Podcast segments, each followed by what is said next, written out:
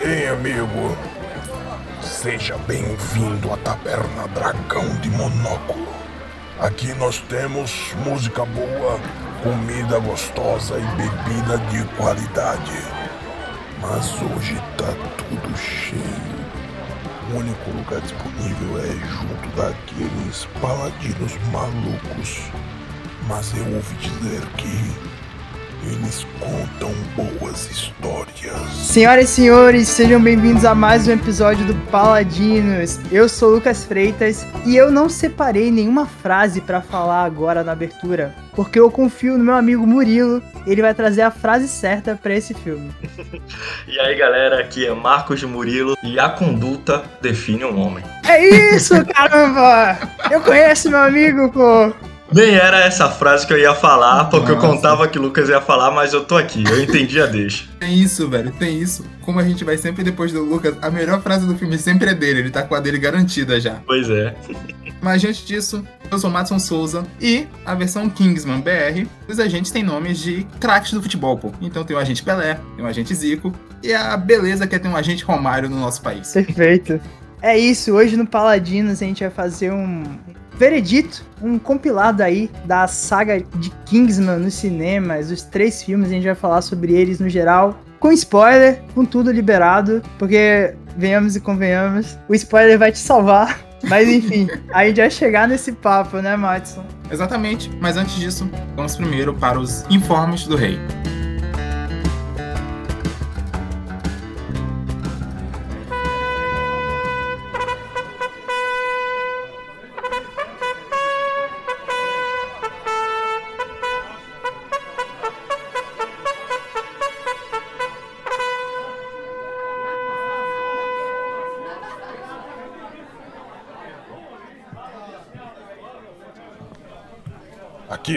Informes do rei Paladinos. E aí, Lucas, qual é a boa, qual é a manchete da cultura pop que a gente tem para conversar hoje? Madison, assunto sério, assunto relevante, assunto importantíssimo, de alta prioridade. Porque nós temos, finalmente, o nosso Percy Jackson, o novo Percy Jackson. Velho, velho, velho, velho, velho, velho, velho. O Madison de 13 anos aí, tá aqui, ó com toda a esperança dele, tá toda nesse pote aí. Todo meu investimento emocional tá nessa galera. E essa série do Percy Jackson no Disney Plus consegue ser, depois de ela foi anunciada, a maior expectativa, pelo menos, desses três paladinos aqui. É. Por mais que anuncie coisas do Star Wars, da Marvel e tudo mais, a partir desse momento é o que tem mais espera aqui. É outra coisa, velho. É um sentimento totalmente diferente. É. Tipo, amo Marvel, amo DC, amo tudo isso. Mas essa parada que você leu e que você ficou tanto tempo naquele mundinho, com aqueles personagens, crescendo com eles, aprendendo sobre mitologia, é muito diferente, velho. É o sentimento que eu tinha vendo Harry Potter quando eu era moleque e esperando os filmes. É o sentimento que eu fico de novo aqui aqui esperando o lançamento dessa série. É, velho, Percy Jackson é muito sério pra mim, tá ligado?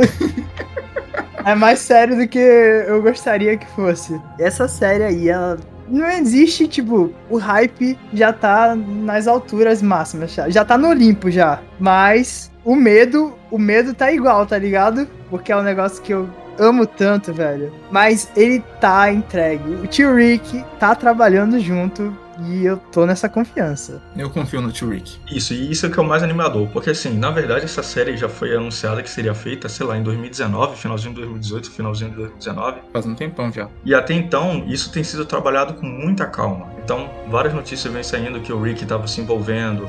Primeiro a gente achou que só que ele ia ficar ali na parte de execução produtiva, mas não, ele foi se envolvendo no roteiro, foi se envolvendo roteiro, ali e tal. É. Até mesmo nas escolhas do cast dos atores, velho, ele estava se envolvendo pelo que, que é. parece, né? Então, isso anima demais. E dá pra ver que os caras estão fazendo com cuidado. Então, ai, vai dar certo. É, pô, e ele, eles vai comentando, né? Ele e a esposa dele vão comentando bastante, assim, essa parada das produções ao, ao ponto que vai acontecendo. Aí tem vários detalhezinhos que você fala assim, hum, que massa que tá acontecendo. Isso, isso. Por exemplo, eles falaram que eles estavam testando os tons de laranja Nossa. que ficariam bons em cena na tela, na gravação, para ser a camiseta do acampamento meio de sangue. Eu falei, hum, Olha só, que cara. delícia. É, é isso que eu preciso, velho. Doutor, doutor, esse é o meu remédio. Manda pra cá. A parada que eles falaram também é, essa série vai ser usada a tecnologia aí nova, né? Que tá no mercado agora aí, que o Uhum. Mandalorian Mandalorian. usou, o, esse Thor novo aí que vai sair agora também usou,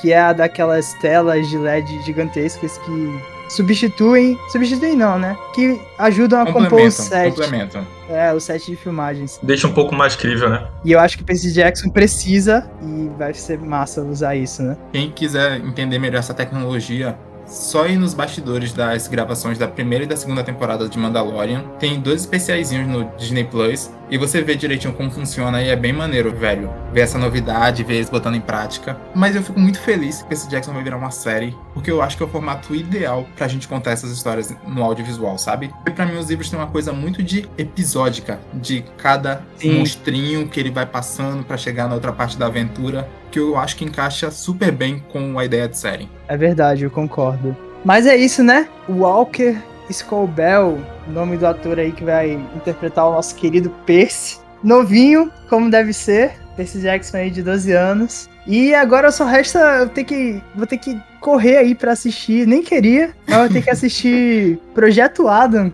É esse filme aí do Ryan Reynolds aí da Netflix, só pra ver o, o garoto atuando que ele participa. Eu- mas eu, eu vou confessar aqui que nesse, nesse primeiro encontro, à primeira vista, eu não fui muito com a cara do moleque. E Pode ser chatice assim, tipo, ah, putz, por que, que ele não tá com o cabelo preto? Madison Carrancudo. Sim, é, tem um pouco de. Eu sei que tem um pouco de chatice mesmo. Mas o Percy Jackson também ele tem uma cara, uma coisa de uma rebeldiazinha. Dele ser esse moleque que não se dá bem na escola, dele ser esse moleque meio engraçadão, assim, zoeiro. Que eu não senti nesse moleque, mas tem que ver ele atuando. Vamos esperar o menino atuar também. É, então ficam aí as nossas expectativas aí pra essa série de Percy Jackson. Eu digo, vão com calma, façam no tempo, façam do jeito certo, que eu vou estar aqui ansioso, ansioso esperando pra assistir.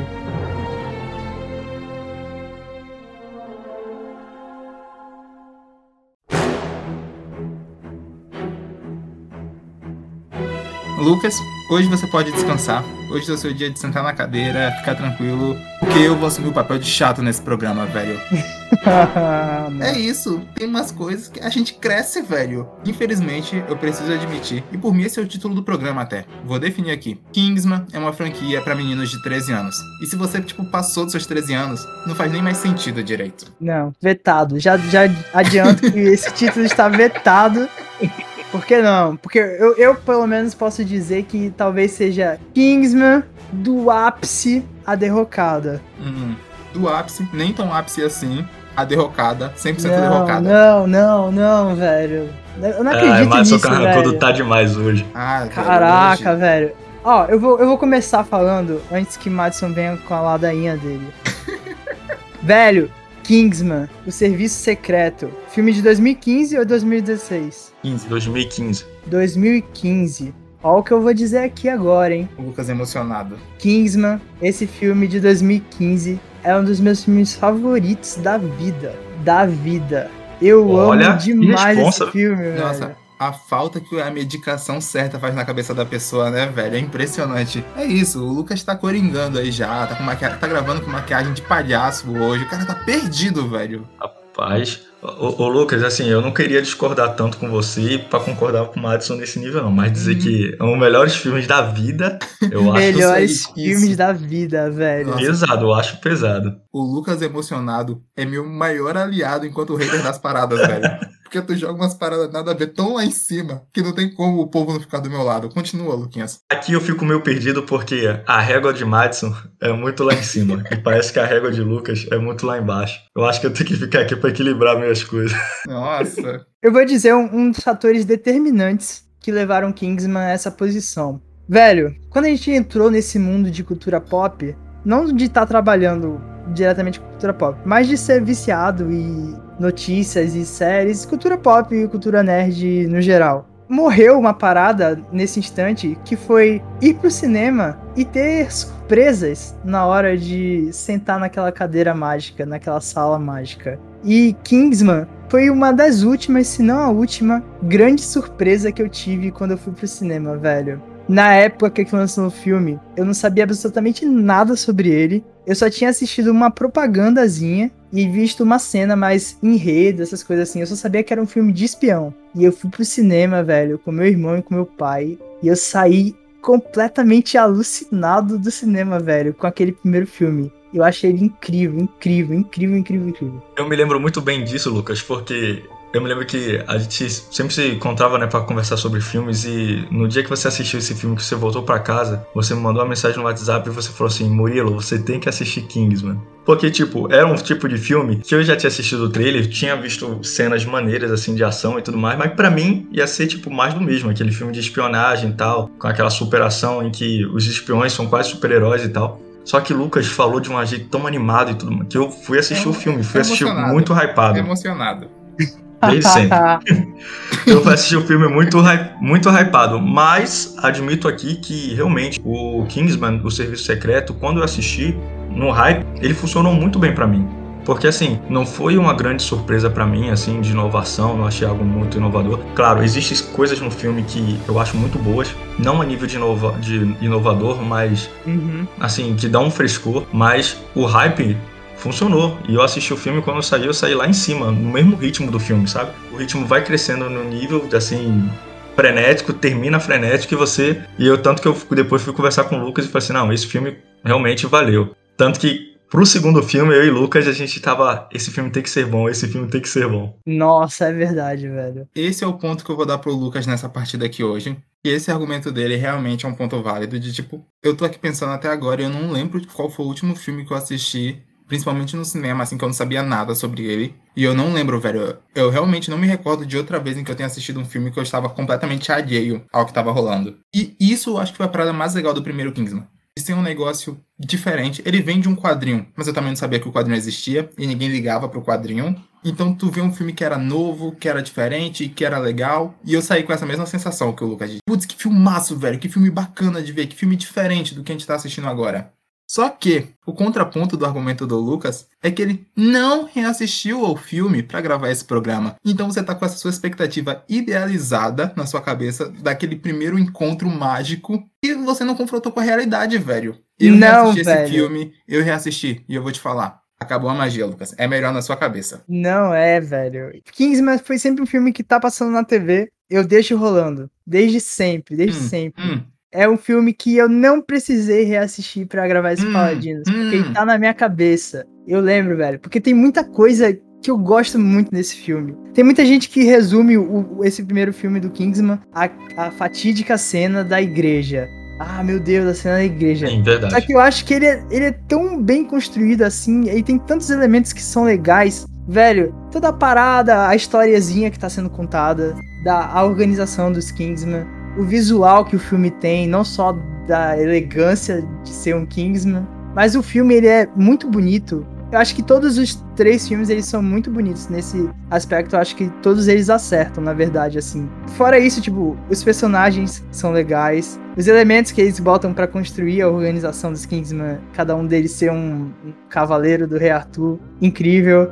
E para coroar ainda por cima, velho, que para mim é uma das paradas mais fantásticas desse primeiro filme é o Samuel Jackson, velho. Caraca. Com certeza. Aquele vilão é inacreditável, velho. Todas as vezes que eu assisto esse filme, eu dou risada com as mesmas piadas, com o mesmo jeitinho do vilão. Eu não sabia que eu precisava do Samuel Jackson com língua presa na minha vida, velho. Exatamente. Eu assisti isso, eu, eu, não existe. A linha do tempo em que não tem o Samuel Jackson atuando com língua presa não é uma linha do tempo boa para se viver. É isso. Eu tenho uma máxima na minha vida que, assim, para você ter um filme bom, desses assim, né, entre aspas, de nível de super-herói, como a gente falou, de, ah, no gênero de super-herói mesmo, no gênero desses super espiões, você precisa ter um bom vilão. Porque se você não tem um bom vilão, você dificilmente vai ter realmente aquele o protagonista ali que vai ter que superar e vai ter que fazer algo para e o Samuel Jackson é esse excelente vilão, porque ele consegue ser canastrão num nível antes de, sabe, estragar tudo. Ele fica ali no overaction, ali, ó, no, ali, um time perfeito, velho. Nossa, muito bom, velho. Samuel Jackson, toda vez que aparece, até quando ele não aparece, ele rouba a cena, velho, nesse filme. E olha que esse filme é cheio de coisas, assim, extravagantes. E o Samuel Jackson, por causa de uma língua presa, ele consegue ouro, ouro, roubar toda a atenção, ouro, velho. Caraca. Muito, muito bom, muito bom.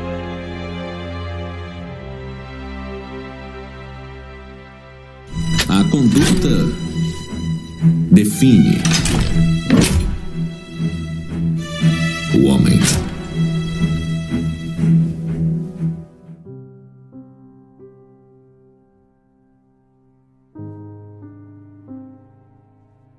Eu posso te listar aqui, Madison, os grandes momentos desse filme, pô. Mas, Lucas, esse é o ponto. Porque na minha cabeça também Kingsman era um filmaço de tipo, nossa, tem a cena da igreja, tem o Samuel Jackson de língua presa, tem as condutas definem um homem, e todo esse amontoado de coisas legais, esse videoclipe incrível de Kingsman que passa na minha cabeça. E aí você vai assistir o filme, e aí ele tem que ser um filme de verdade, e eu achei chato, velho. Os três, o primeiro, tipo, menos que os outros. E não só chato, eu acho que em um determinado ponto ele é, é até meio ineficiente. O Murilo falou que ele não é um filme inovador. E eu concordo. Mas isso não é tipo uma coisa ok, de tipo, é um filme normal que não traz nada de novo. Porque ele tenta, tem vários momentos do filme que o Colin Firth, o Harry, tá falando. O mundo mudou, o mundo avançou.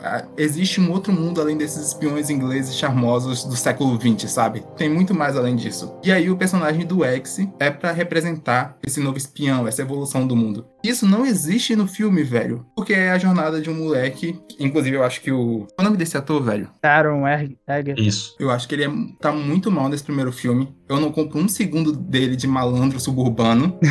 e é o filme dele perdendo quem ele é para se tornar esse cavalheiro inglês espião do século XX, sabe? Eles estão ali falando sobre construir uma coisa nova, uma visão nova do espião. Mas o que acontece no final das contas é que eles pegam uma pessoa que tá fora desse rolê de aristocracia clássica inglesa, tiram tudo que é do moleque e tornam ele mais um espião qualquer, mais um 007, mais um não, genérico não. desses. Pera aí, Tem Madison. um momento que ele usa a malandragem das ruas. Mas é isso, velho. Ele perde a essência dele para se tornar um espião Kingsman. Mas não é ele perder a essência dele. É como se ele estivesse amadurecendo e aí nesse amadurecimento ele se torna um espião, mas é um espião diferente, como você tá falando aí, que ele tem essa, esse todo background aí, que ele usa no filme. Ele usa em um momento, velho. Esse diferente é umas aspas Ele usa na resolução do filme, porque é o ponto de virada do personagem Mas dele. Esse né? amadurecer dele não é tipo ele crescer com o filme. É ele se tornar essa visão idealizada do espião. Não é como se ele tivesse misturando as duas coisas. Não, ele tem que ceder de um monte de coisas para entrar na Kingsman, para se adaptar àquele ambiente, para ser esse espião tradicional. Será que tá tipo, ele é diferente de verdade? Será que esse mundo que os caras falam que avançou muito, tá avançando? Pera aí, Madison, acho que você tá tá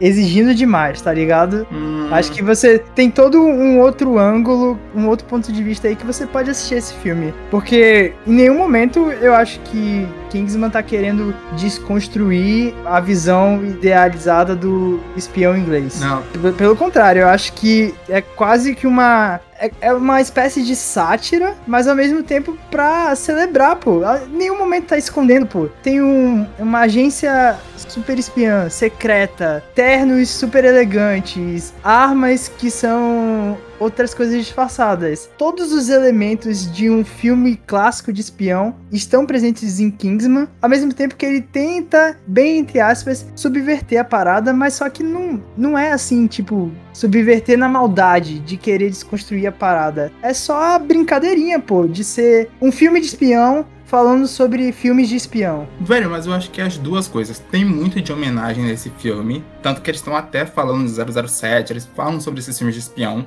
Mas também eu sinto que tem sim uma vontade de fazer com que esse filme seja diferente. De fazer com que ele seja outra coisa. Porque senão eu não sei se faz sentido realmente todo esse background que a gente tem do X e toda essa parada dele ser diferente. Que no final das contas vai dar no mesmo, velho. É isso que eu fico, de tipo, do personagem do Harry começa o filme, ele levanta da mesa e fala: Nossa, o mundo está evoluindo e vocês precisam se adequar para os gerentes da Kingsman. Você tem o Eggsy, que seria quase que uma antítese desse espião inglês, por ele ser esse suburbano malandrão, entre aspas, gigantes de novo. E eu acho que isso é perdido no filme. Eu acho que esse background não vira nada. Eu acho que o Eggsy é apagado ali para virar o espião. Eu não sinto que tem essa evolução que esse personagem tá falando. Tanto que quando ele vira o espiãozão mesmo e se assume enquanto espião inglês, para mim tá show. E eu acho que até que o moleque melhora. Agora tentar fazer essa composição de que eles estão avançando, evoluindo, ou então do Taron Egerton tentar me convencer de que ele é um malandrão, não rola para mim, velho. Olha, eu acho que o filme em si, eu concordo em parte com o Lucas, porque eu acredito que a intenção principal, né, nunca foi ter essa desconstrução, mostrar essa desconstrução. Eu acredito que não. E sim, o objetivo era mostrar sempre uma grande homenagem barra sátira, agora, claro, fazendo aquelas cutucadas, como o Madison falou, usando o humor negro que o filme tem. Eu acho que o máximo que você encontra é nisso daí no filme, ao meu ver. Porém, Madison, ouvindo você falar agora, faz muito sentido isso também. Se eu reassistisse o filme com essa sua visão, eu realmente acredito que o filme poderia melhorar se explorasse esse certo tipo de coisa. Concordo que aquele Eggsy logo no início de jaquetinha, mão pra dentro e boné, cara. é muito ruim, velho. Eu, eu, não, eu, não, eu não sei dizer, eu não sei dizer se aquilo dali é o máximo de malandragem que se tem nas, nas ruas de Londres, mas é, tem se isso, ele tem isso. se o, se o cara sai daquele jeito ali e passa aqui o Salvador, São Paulo e Rio de Janeiro, os caras vão chamar ele de playboyzinho e vão dar um tapa na, na nuca dele fácil, porque sabe, ele realmente não convence. Porém, eu acredito que tem dois pontos no filme que eu acho muito interessante, que é justamente aquela frase de abertura e que eu acho que é a frase que define o filme, que é a conduta define o homem, porque o personagem, né, do Colin Firth, ele chega ali e fala aquilo justamente pra dar aquele choque de realidade no personagem do Eggsy, né? Que tipo, e aí? Qual a sua decisão? Qual a conduta que você vai tomar daqui pra frente? Você vai querer ser esse rebelde sentimental ou você vai tomar a responsabilidade pra si e se tornar algo que você você não descobriu, mas que você o potencial que você pode alcançar. É que eu acho que é desse ponto aí que o personagem vai. Então eu acho que tem os dois desses dois pontos. Agora eu concordo com você que o filme poderia pensando aqui, né, dessa sua visão, Matos, que o filme poderia ser até melhor se eles explorassem um pouco dessa desconstrução, né, de trazer o Eggsy como um novo elemento para não se juntar, mas renovar aquilo dali. O Murilo me deu um insight de milhões aqui. O malandro londrino é o otário carioca, velho. Sim, o velho.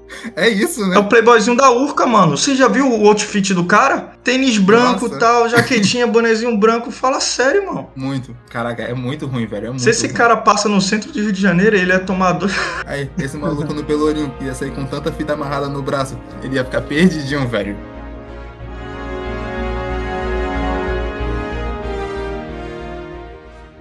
A conduta define homem.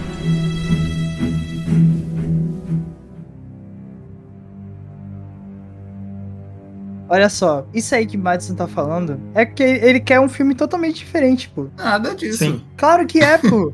Não, se o, cara não, se o cara não tivesse me proposto essa ideia, eu não ia ter embarcado nessa. Eu embarco com base no que tá sendo me dito ali. Você me traz o malandrão das suas. o cara tá ali falando, não, vocês têm que ser diferentes. E aí a única diferença é, tipo, o lugar de onde o moleque nasceu. Pô, isso pra mim é muito pouco, velho. Sabe? Tipo, se o negócio desse filme é só. Os espiões não são mais só aristocracia. Agora, proletariados podem ser espiões também. Se é só isso, isso pô, pra mim isso é quase nada, velho. Se essa é a grande moral Não, do mas filme. peraí, pô. Porque o Harry fala isso pra ele, mas ele vê isso como, tipo, como se o X tivesse o que era ideal pra ser o- esse novo espião. O porque é né? justamente. É, porque, tipo, é justamente o contraponto disso que você tá falando. Ah, ele- é só porque ele é das ruas, que ele vai se tornar um espião, e os, os outros, a galera que compete com ele, né? É tudo aristocrata, Burguês. burguês e tal. É justamente isso, pô. Ele não exatamente por ser ter vindo da rua e tal, mas tipo, pela característica dele como pessoa e tal, é que o Harry vê o, o potencial dele e quer trazer ele pra competir pra se tornar um novo espião da Kingsman. É justamente o contraponto dele. Mostra que qualquer um pode ser capaz. Mas é isso, eu, eu acho que isso é muito pouco, e eu acho que isso é menos ainda quando o personagem tem que abrir mão disso tudo pra virar um Kingsman, que é tipo, ei, o mundo tá evoluindo, e a gente tem que entender que o mundo tá evoluindo e tentar conformar ele dentro dessa caixinha do espião, que, olha só, a gente vai pegar esse maluco que não tem nada a ver com o nosso rolê, porque o mundo tá evoluindo e existem pessoas diferentes, e a gente tem que conseguir adicionar elas a esse universo, mas a gente vai fazer ele virar um Kingsman. Um Kingsman não vai ficar usando o bonezinho com o terno e tal. E aí eu acho que, tipo, fica perdidaço, velho. Ah, velho, essa, essa discussão não, não vai ter fim, porque, porque pra mim essa conta sua não fecha, sabe? No final do, da- do seu argumento aí. Isso porque tu não vê o filme de novo, Luquinha. Você tá nessa ainda, você tá na memória boa, na memória afetiva.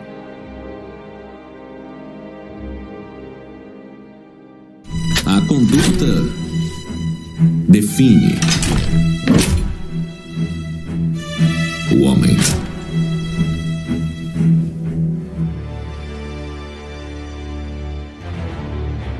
Saindo aqui um pouco da, da pauta do, do que pode ser, né? A conduta de um homem. que a gente tá do batendo aqui o que a papo. gente assim. É, Fazia tempo que não rolava. isso é bom, isso é bom. O papo que eu gostaria de puxar aqui um assunto. Falando um pouco atrás aí que a gente falou que talvez esse filme não fosse nada inovador, mas me contradizendo um pouco, eu acredito que esse filme, tanto não somente esse filme, mas a trilogia, eles têm, trazem cenas, o que é o que me chamou muita atenção nele até hoje, todos os três filmes. Tem várias cenas muito inventivas. E isso dá pra ver, e o que tem de bom nesse filme é que dá pra ver o peso da mão do diretor, né? Que é o Matthew Vaughn. Dá pra ver que ele botou uma identidade no filme e essa identidade foi seguida nos outros três. Falando um pouquinho mais pra frente do segundo e terceiro filme, talvez isso exagerou um pouco e para mim, né, pode ter perdido um pouco o ponto, mas várias cenas desse filme, velho, ficam gravadas na mente por causa, sabe, de momentos super inventivos, velho, que eu acho excelente no filme. O Matthew Vaughn, ele realmente é um dire diretor muito estiloso, velho. E isso para mim é o mais legal dos três filmes. As imagens ficam na sua cabeça, as cenas de ação são muito marcantes. Dos três filmes, mesmo não gostando do segundo e não gostando do terceiro, em cada um deles eu ainda tenho cenas muito memoráveis, porque ele tem um estilo próprio de direção e ele não tá cedendo aos modismos da época, sabe? Independente de quando esses filmes foram lançados, ele não foi seguir porrada estilo John Wick, não foi estilo Bourne. Ele foi fazer o dele, e eu acho que isso é um diferencial bacana nos três filmes. Eu só acho que ele peca muito enquanto roteirista. Sim, e assim, você vê que o, o estilo de filmagem, né, essas coisas inventivas nas cenas de ação principalmente, combinam muito com a estética do filme, realmente. Parece que o estilo de filmar a ação ajuda a narrativa, porque o filme, os três, principalmente o primeiro, é muito frenético. E quando você entra numa cena de ação com a sabe? Com aquelas, por exemplo, a cena da igreja, ou, por exemplo, quando ele vai assim que a câmera fica colada com a mão do, do, do, personagem na arma ali, ou na espada e tudo mais. Você vê o movimento rápido assim, aquela girada de câmera, uhum. você de, deixa você frenético ali na ponta da cadeira. Então, além de ser muito estiloso, funciona para também na narrativa do, do filme, né? Acho muito interessante o jeito dele filmar. Eu acho que a franquia, a franquia do Kingsman, ela é permeada de uma excentricidade em diversos elementos, assim. Mas assim, você consegue destacar os elementos excêntricos que tem dentro dessa história e que marcam muito a gente. Tipo, é o visual do Samuel Jackson durante o filme. Ele só veste uma cor e aí é o boné todo jovem e tal.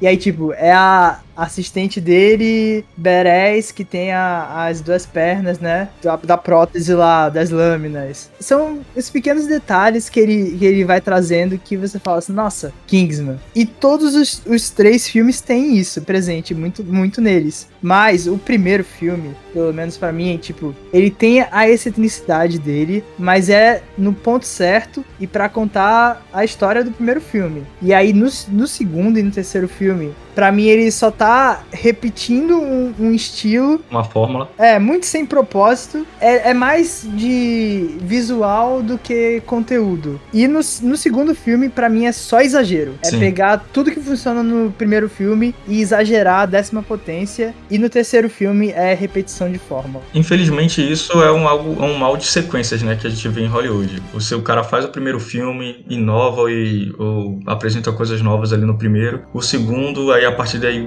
vira uma frequência, uma, né?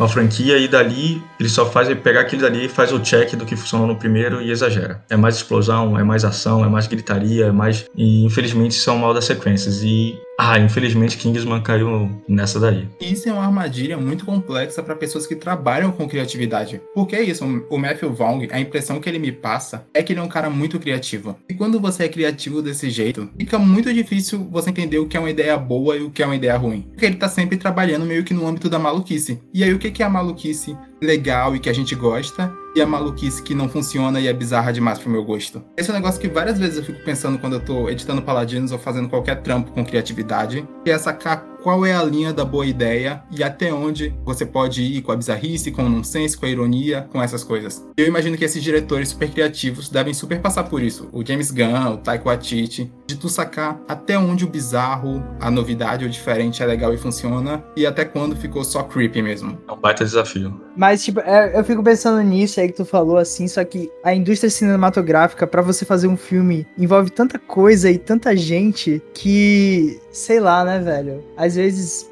É porque a gente não, não faz a menor ideia, né? Mas às vezes tem um, um produtor dando pitaco aí como é que tem que ser e tal. Às vezes foi o, o diretor, o, o criador da história, o roteirista que se perdeu nesse caminho mesmo. É bem, bem difícil de você trazer essa resposta, né? Eu, pelo menos, fico com a impressão de que o Matthew Vaughn, ele tem muito comando sobre essa franquia, velho. Porque é isso, ele escreve os três filmes, ele dirige os três filmes. A impressão que me passa é que ele tá muito no controle do que tá acontecendo ali, de que aquele é o playground dele mesmo. Sim, é por isso que eu atribuo muito as conquistas positivas do filme como as ruins totalmente a ele, sabe? Sim, Dá pra ver é. que as coisas, tudo que a franquia tem de bom, você pode botar na mão do Matthew e acho que o exagero, a excentricidade absurda e tudo mais, você pode botar na mão dele também, porque como o Madison falou, a mente dele tá trabalhando, mas sair do bom senso ali é uma linha muito tênue. E por muitas das vezes na franquia, principalmente no segundo filme, eu acho que ele extrapola, velho. Aquela cena mesmo lá no aquele parque de diversão com aquela menina foi de puro mau gosto. Nossa, não, tem um humor pra menina de 13 anos nos três filmes assim, que é muito perdido, velho. No terceiro mesmo, aquela luta do Rasputin, poxa, velho, aquela luta parece que não acabava, velho. Nossa. O cara só ficava saltitando e tudo mais, não sei o quê. Foram 12 minutos de cena, eu fiquei, gente, esse cara não morre e, e o cara tomava tiro, tomava um monte de coisa e nada, o cara. Eu só acaba a cena, velho, já era, já foi. Os exageros têm nome, o ponto positivo e os pontos negativos da trilogia Kingsman. O personagem do Samuel Jackson é o exagero irado, que a gente fica maluco em ficar vendo toda aquela composição de personagem bizarra que tá acontecendo. No ponto. Exato, mas dá certo. E no segundo e no terceiro filme a gente tem o Elton John e o Rasputin, que são só too much pra todo mundo. Eu não conheço uma pessoa que assistiu esses filmes e achou ok o Elton John e o Rasputin nessa trama, nessa maluquice toda que ele é apresentado.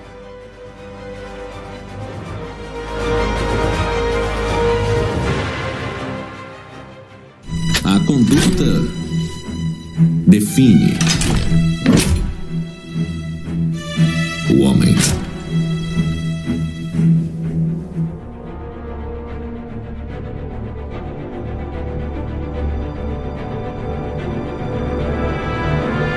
Mas é isso, né? E aí então, Kingsman estreou, filme maravilhoso. Logo anunciaram a sequência Kingsman, o Círculo Dourado. E aí, velho, era isso que Murilo falou, até comentou no começo. Por mim, o, King- o primeiro Kingsman é tão bom e eu gosto tanto que eu não queria que tivesse continuação. Mas ah, já que anunciaram, beleza, vamos aí, né? Só restou a, a expectativa pra torcer que fosse bom, velho. Mas, caraca, não rolou, né, velho? O segundo filme, ele repete todas as fórmulas, todas as coisas boas que o primeiro filme trouxe de legal, assim, e de minimamente diferente. E ele vai e repete e exagera até tornar um negócio simplesmente besta, né? Não tem mais esse divertido do excêntrico e, e fica uma coisa besta. Mas tem mais desse filme, assim, que pra mim é uma parada, nossa, muito ruim. É que ele destrói todo o, o que já tinha sido estabelecido do primeiro filme, sabe? Exato. Pra trazer elementos e, e para resgatar coisas que não precisavam, velho. A destruição da Kingsman no começo do filme, eu acho uma cagada sem tamanho, assim, sabe? Nossa, que péssimo jeito de você começar um- uma história de um segundo filme, sabe? Não tem nem graça nem de continuar essa franquia depois das coisas que meio que acontecem. Não, esse segundo filme ele é tão ruim, ele gera um fenômeno bizarro na gente de tipo, você vê o primeiro filme e ele é novo, ele é legal ele é refrescante, e você vê o segundo filme, o segundo filme é uma cópia e te deixa saturado de tudo aquilo. Velho, eles anunciaram esse terceiro filme e eu já tava tipo, não, sério, zero hype, eu não vou ver isso no cinema, eu não quero nem assistir isso de verdade. O segundo filme ele te deixa tão saturado e enjoado desse universo, diferente do primeiro que é refrescante e legal, que não dá nem gosto de querer continuar vendo o resto e continuações e qualquer coisa mais desse mundo. É isso, o primeiro filme é divertido, é frenético, é inventivo, e o segundo, ele é exagerado, preguiçoso e te desanima. Justamente por causa disso, né? A repetição e a falta de zelo, principalmente naquilo que já tinha sido construído no primeiro filme, que eu acho que é o que mais peca esse segundo, velho. Ele faz a checklist do que ele quer fazer, só que ele não respeita, velho, o primeiro filme, e é isso que realmente me deixa muito irritado nesse segundo filme. Dos três filmes, é o que eu menos gosto, é o segundo. Porque, justamente por esse fator. É, eles seguem a cartilha, é, vilã maluca, excêntrica, de dominação mundial e tudo mais, não sei o que, com o ego inflado, mas não funciona. Pega uma excelente atriz, mas ela não consegue funcionar. Passa do overaction. O, a destruição da Kingsman logo no início, a ideia dele é para deixar a gente chocado ali, nossa, Kingsman, tal, não sei o quê. Mas na verdade você não se apegou com a Kingsman no, no primeiro filme, sabe? Porque você só conhece o Eggsy, o, o, o personagem do, do Colin Firth e a, a menina, a Lancelot, né? Que se torna Lancelot no, uhum. no final do, do filme. E só. Aí no segundo filme tem aquela destruição toda e tudo mais, e, e a, essa destruição só fica voltada na visão do Eggsy. Você não tem a visão do, de outros personagens, você não conhece outros agentes da Kingsman, você não consegue ver o, o, efeito negativo que isso traz, a destruição da Kingsman. Já que você não consegue sentir, né, por causa da destruição, porque você ainda não se apegou àquela instituição, pelo menos mostrasse né, a importância dela para os outros membros para ver se você consegue construir isso. E não é apresentado isso, velho. Então, o que mais me irrita nesse segundo filme é exatamente isso. Ele não respeita em nada o primeiro filme. Principalmente, por, como a gente tá aqui falando com spoiler, né, eles voltarem atrás sobre a questão do personagem do Colin Firth. Nossa. Porque no primeiro, no primeiro filme é como o Samuel Jackson diz, e que é o que eu acho que faz o melhor no filme. Não é esse tipo de filme. O cara dá um tiro na cabeça dele e já era. Nossa, é tão impactante, velho. Os caras ainda conseguem cagar essa cena, que foi tão isso. incrível no primeiro filme. E não só isso, velho. Tu vê o primeiro filme inteiro, é o Eggsy fazendo o cursinho para virar Kingsman, e aí quando chega o segundo filme, que ele tá formado, e a gente vai ver ele a Vera dentro da instituição e fazendo as coisas acontecerem, e eles destroem a Kingsman, e você perde tudo. Tipo, o diploma do cara não vale nada agora, acabou o rolê dele. É muito anticlimático, velho. Até mesmo como uma estrutura meio que narrativa, sabe? De você pensar. Isso aí, a destruição da, do, da parada que você tanto construiu, isso fica pro final da, da jornada, o final da história, pro último filme da saga. Não no começo do segundo filme, né, velho? Ou pelo menos no terceiro ato do segundo filme para ser um momento impactante da história. É. Não uma destruição gratuita. Nossa, isso é, isso é muito ruim, velho. Quando acontece, eu falo, caraca, velho, mataram a Lancelot, velho. De graça, a menina vai pro espaço e, e, e explode a parada e morreu e, e, acabou. E assim, é como eu falei, o, o, o, tudo isso, tudo isso que tem no filme é, é só uma literalmente uma desconstrução do primeiro, porque a destruição da Kingsman ela funciona somente para ser apresentada o, o, novo serviço lá secreto lá, que é o americano, que eu esqueci o nome da agora. É sei lá, do Whisker. Standman, Standman, alguma coisa assim, que é do, do serviço americano lá. Somente para isso. Ou seja, eles não tiveram nem, sabe, a decência de apresentar os outros cavaleiros né, da Kingsman para querer mostrar outra instituição e começar a apresentar novos personagens que você não teve afeto nenhum. E eu tava botando maior hype nessa parte assim, caraca, a gente vai conhecer a instituição dos Estados Unidos e tal, e todas as suas excentricidades, os codinomes e tudo mais. Mas até essa parte é meio, né, não vou dizer que é assim, é ruim de, de não ser legal, mas assim, não, não gera nada no filme. É aproveitada, velho. O personagem do Shane Tatum é super legal enquanto você tá ali acompanhando ele na jornada. Eu acho que ele é um contraponto super legal que a gente tava vendo. E aí ele entra em coma e entra o personagem do Pedro Pascal, que já não é tão legal assim. E é isso. para mim, é o Matthew Vaughn muito mais interessado na piada, na punchline, do que em aprofundar esse universo e essa história. Você tinha o universo da Kingsman inteiro para contar coisas novas e outras versões e coisas diferentes. E ele apaga isso tudo para contar a piada de olha como são os agentes americanos, eles têm nome de bebidas, esse é o whisky, esse é o tequila. Sabe, uma, uma besteira, uma bobagemzinha.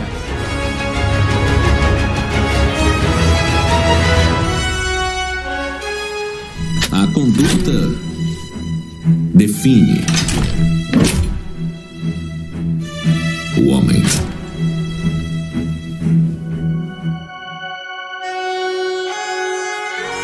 Mas então não foi só a gente que viu que a parada não deu certo, né, nesse segundo filme. Exatamente. Porque a galera lá se tocou também que, caramba, dar continuidade para essa franquia tava complicada. E eis que eles anunciam então um uma prequel do Kingsman, né? Um novo filme que ia contar a história de origem da Kingsman. Kingsman, a origem que estreou no final do ano passado, começo desse ano, nessa confusão de calendário Estados Unidos e Brasil. E aí foi o filme mais recente aí que foi o que a gente assistiu agora que nos motivou a trazer esse episódio, né, para falar dessa franquia. Só se fala sobre outra coisa, né? Porque o segundo filme ele saiu e aí já tinha gente reclamando do filme. Esse terceiro filme, velho, ele foi apagado assim da existência. Ele saiu, ninguém nunca disse nada sobre, ele simplesmente morreu na história. Mas e aí esse filme, velho? Outra decepção, né, bicho? Ele para mim tem um defeito muito claro do segundo filme também, que é eles são filmes muito inchados, velho. Tem coisa demais acontecendo num filme da Kingsman. Esse negócio mesmo da morte do Harry no segundo filme, que não precisava ter voltado e ocupa 20, 30 minutos de trama, sabe? É um negócio gigante no meio do filme. Esse terceiro filme, o A Origem, tem seis, sete tramas diferentes no filme. Tem a trama do filho, tem a trama da origem, tem a trama da guerra, tem a trama do Rasputin. Brother, uma coisa de cada vez, ou uma coisa só, por favor. É tipo se tu me perguntar o que acontece nesse filme agora, eu não sei. Eu não faço a mínima ideia. Madison, eu literalmente terminei de assistir o filme antes de gravar aqui. Vocês sabem, eu literalmente Sim, assisti o filme antes de, de, de, de, começar essa gravação aqui. E se você me perguntar, eu não sei botar em uma linha contínua o que acontece nesse filme. Porque, como você falou, é um filme mega inflado. E se você for com uma agulha, você estoura ele por inteiro. Porque conteúdo mesmo, ele tem pouquíssimo, velho. Pouquíssimo. Ele é praticamente um videoclipe gigantesco, esticado, fora do ritmo e sem coração, sem alma, sem nada, velho. Para mim, ele só se torna menos pior do que o segundo filme, porque o segundo filme me deixa muito irritado pelos motivos que eu já disse. Mas esse terceiro filme, velho, ele quer contar muita coisa e assim, ele não tem ritmo nenhum. Ele começa, aí você vai entendendo ali a história, a construção, né, a motivação do, do Duke Oxford, né? Vivido pelo Ralph Fiennes e tal, a proteção com o filho, aí você acha que aquilo ali vai gerar, né?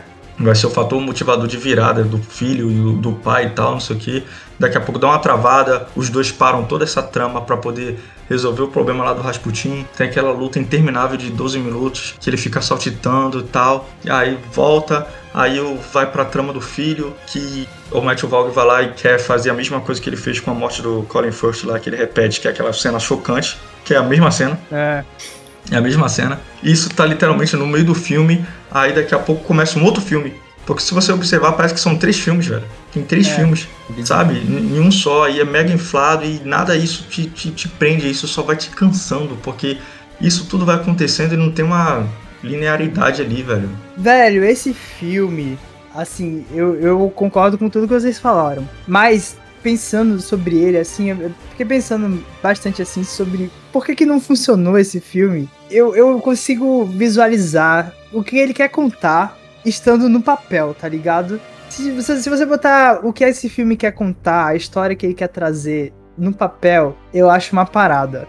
Agora, a execução dele, o jeito que ele é, é construído como um filme realmente, né? Como um audiovisual, aí eu acho que mora o problema, sabe? Sei lá, eu, eu fico com esse, essa impressão, tipo assim, eu entendo a história que você quer me trazer. Você quer trazer essa história do pai e do filho e a missão e a Primeira Guerra Mundial acontecendo e o paralelo que esses dois têm de relação, né? Que é justamente a relação do, de pai e filho. Mas eu acho que ela não funciona no filme, velho. Ela simplesmente não funciona. Aí, aí são vários motivos que levam a isso, né?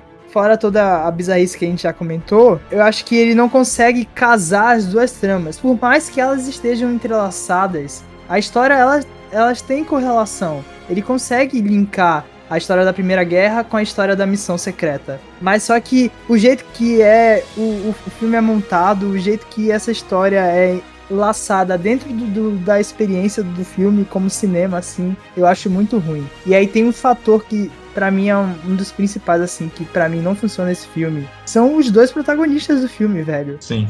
Caraca, os dois personagens são chatíssimos, velho. O Ralph Fiennes e o filho dele lá no filme. Os dois protagonistas, o pai e filho. São dois personagens super desinteressantes. Eu não tava interessado na jornada, na história, no sucesso de nenhum deles durante o filme todo, tá ligado?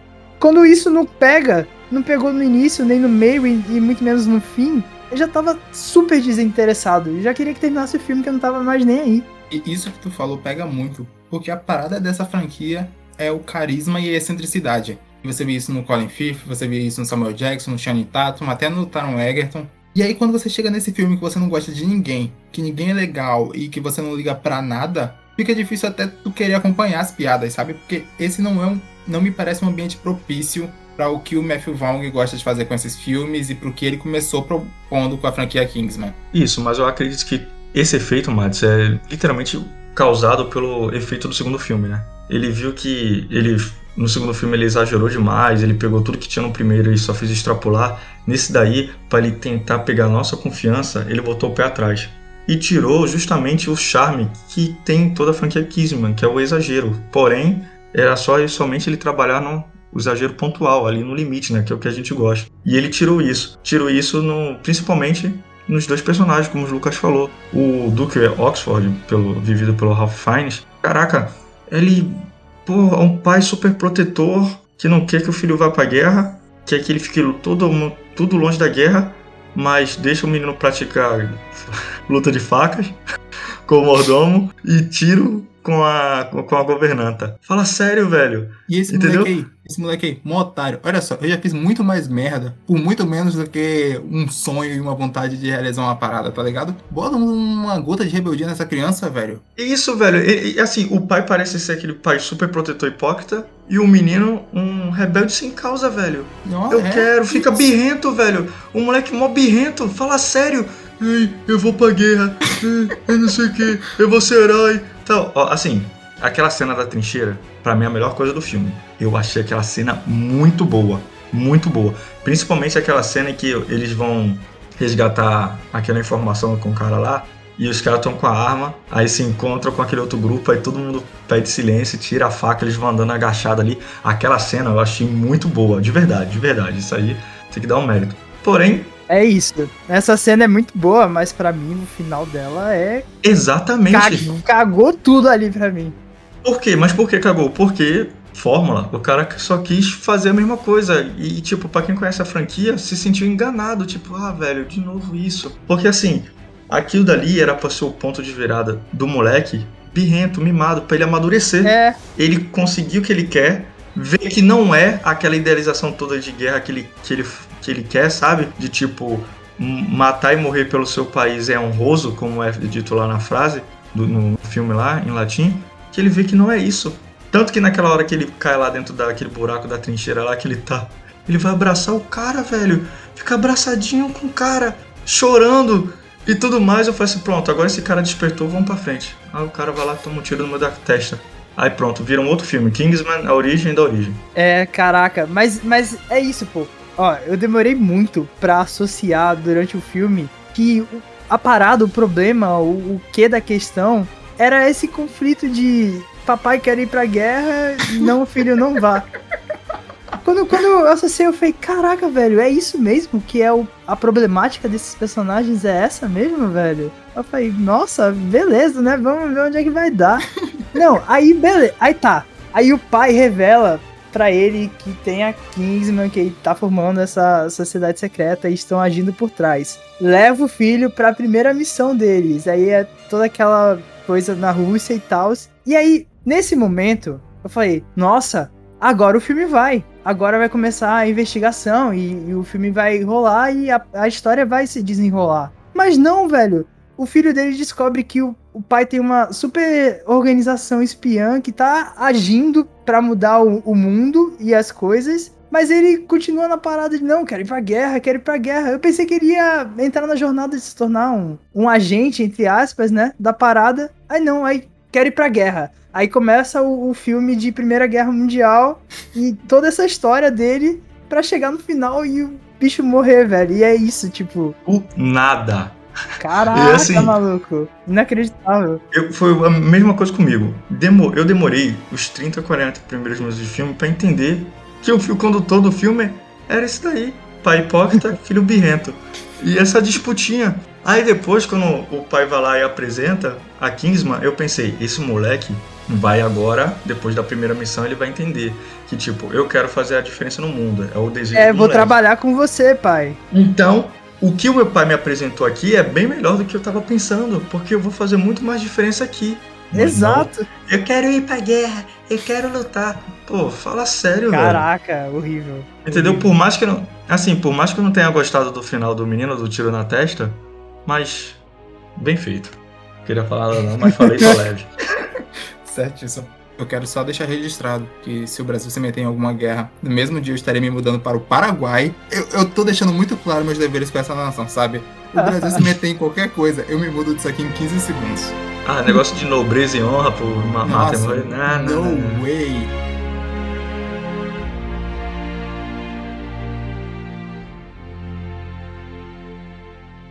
A conduta define o homem.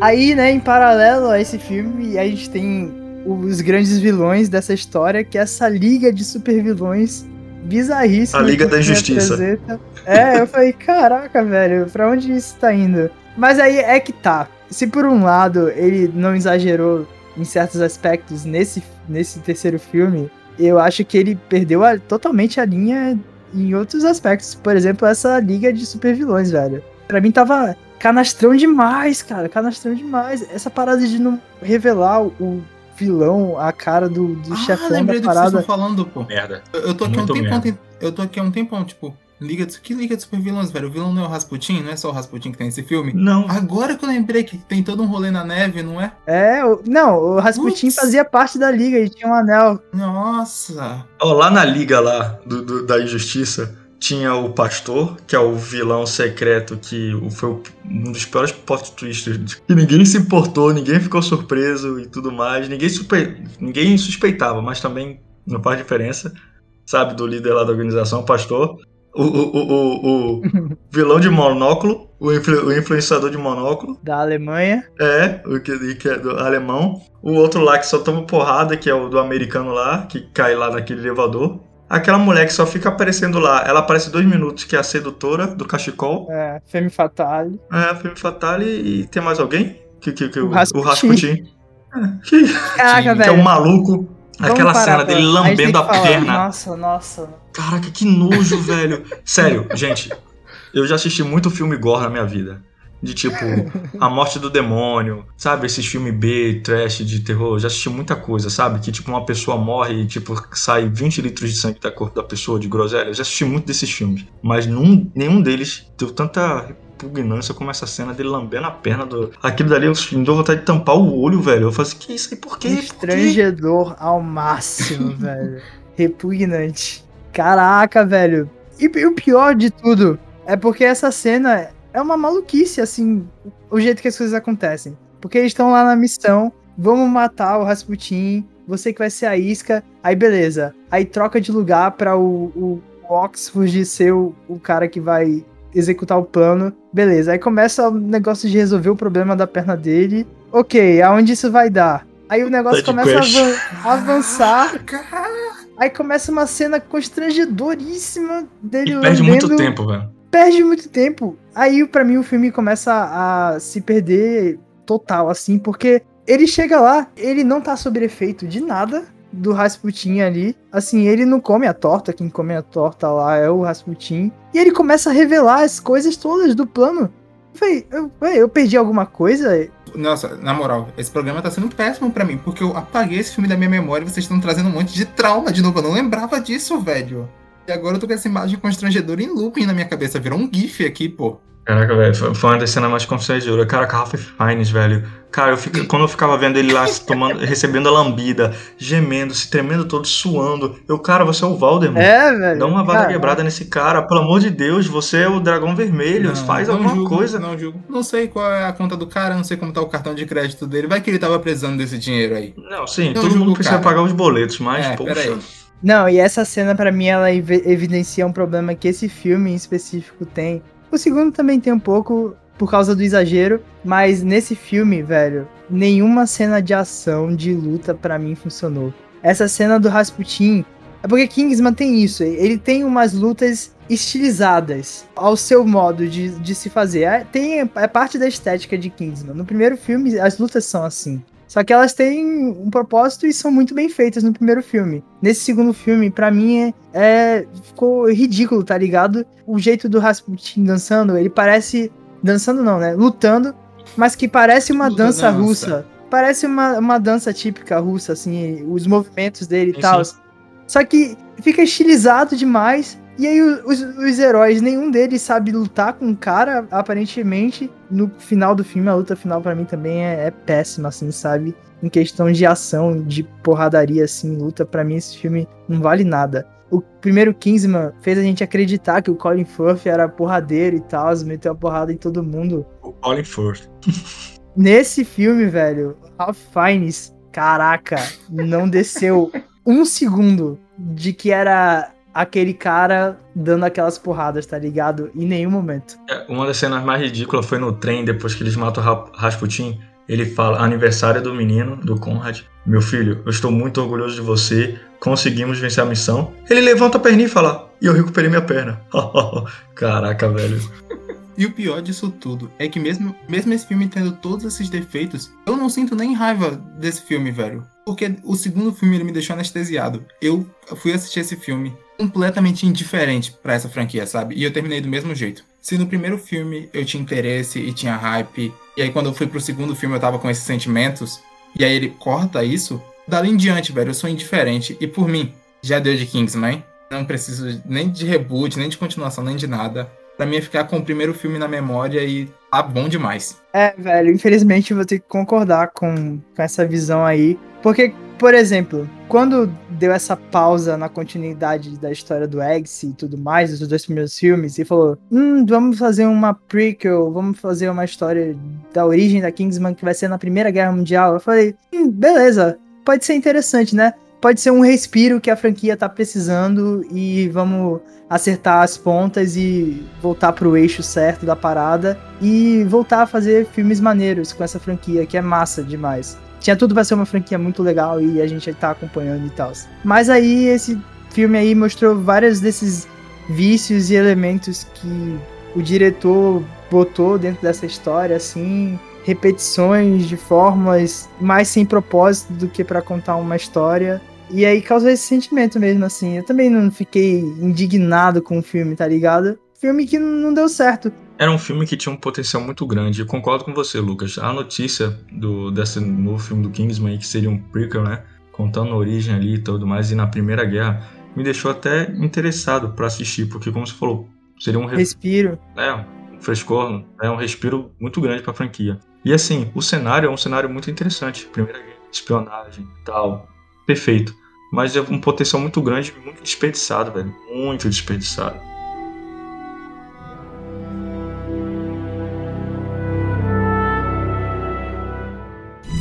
Conduta define o homem.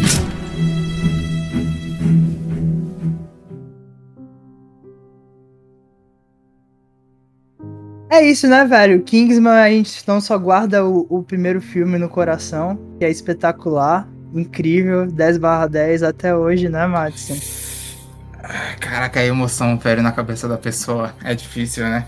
Madison, ele, ele vai me obrigar a tirar um Vou... tempo que Pronto. eu não tenho pra reassistir o filme, o primeiro hum... Kingsman e jogar na cara dele. Eu vou declarar na internet, pra internet toda ver aí. Nossa, é disso que eu gosto, velho. É disso que eu gosto. A minha vitória pública, velho. A minha vitória sendo honrada diante de todas as pessoas. Eu só espero que você seja 100% sincero, Lucas, e admita que você está errado. Caraca, eu não sei que, que conversa é essa aí que você tá tendo aí, porque todas essas tretas que a gente já teve nesse Paladinos, a galera sempre esteve do meu lado. Aí você vai me ofender. Você, você tá tentando me botar contra a galera. Mas é isso, eu tô, eu tô um passo à frente, Lucas. Eu tô trazendo aqui uma visão privilegiada de cultura pop. A galera demora para me alcançar, mas me alcança. A gente falou do Homem-Aranha lá atrás e você falou. Isso que de... É, mas eu tô vendo uma galera hoje em dia já atacando hate nesse filme, tá? Falando é... que foi delírio de ter visto no cinema. Tem gente. E você tá aí. Hum, você tá aí. Tem gente falando mal de Batman. É, isso aí é modinha, modinha. Lucas, Lucas, a conduta define o homem, Lucas. Você tem que seguir o caminho, velho. This is the way. Eu só queria algo. Eu só queria algo, saber o top. Eu não queria nem o top 10, o top 5 dos filmes de Lucas, porque realmente eu fiquei Nossa, muito curioso. Isso foi uma sacanagem. Caraca, isso foi um negócio que se eu tivesse do lado do Lucas, eu ia derrubar o microfone dele. Eu ia dar um tapa no microfone. Pode falar merda. Aqui do meu lado, Entendeu? velho. Assim, eu acho, acho justo nessa disputa aí, saber quem que tá com a razão ou não, depois de que o Lucas reassistiu o primeiro filme, botar lá a enquete, sabe? O povo também, os seguidores do Paladino poderiam votar também. E depois eu gostaria de ver um pôster, né? Uma publicação do Lucas falando o top 5 filmes dele. Eu não quero Nossa. nem o 10, o top 5 dele. Porque eu acredito que depois desse top 5 do Lucas, a gente pode fazer um, um episódio só disso. Caraca, Tanto velho. filme bom no mundo pra você botar no top 5, velho. Tem Bob Esponja o filme, tem Scooby-Doo o filme, uma porrada de filme irado e o cara me bota Kingsman. Kingsman. Eu não, tenho Eu não sei se Kingsman está no top 5, mas no top 10 com certeza está. Só digo isso. Olha isso, olha isso. Eu vou fazer esse post, eu vou fazer. Se o povo não se revoltar depois dessa, eu tô maluco, pô.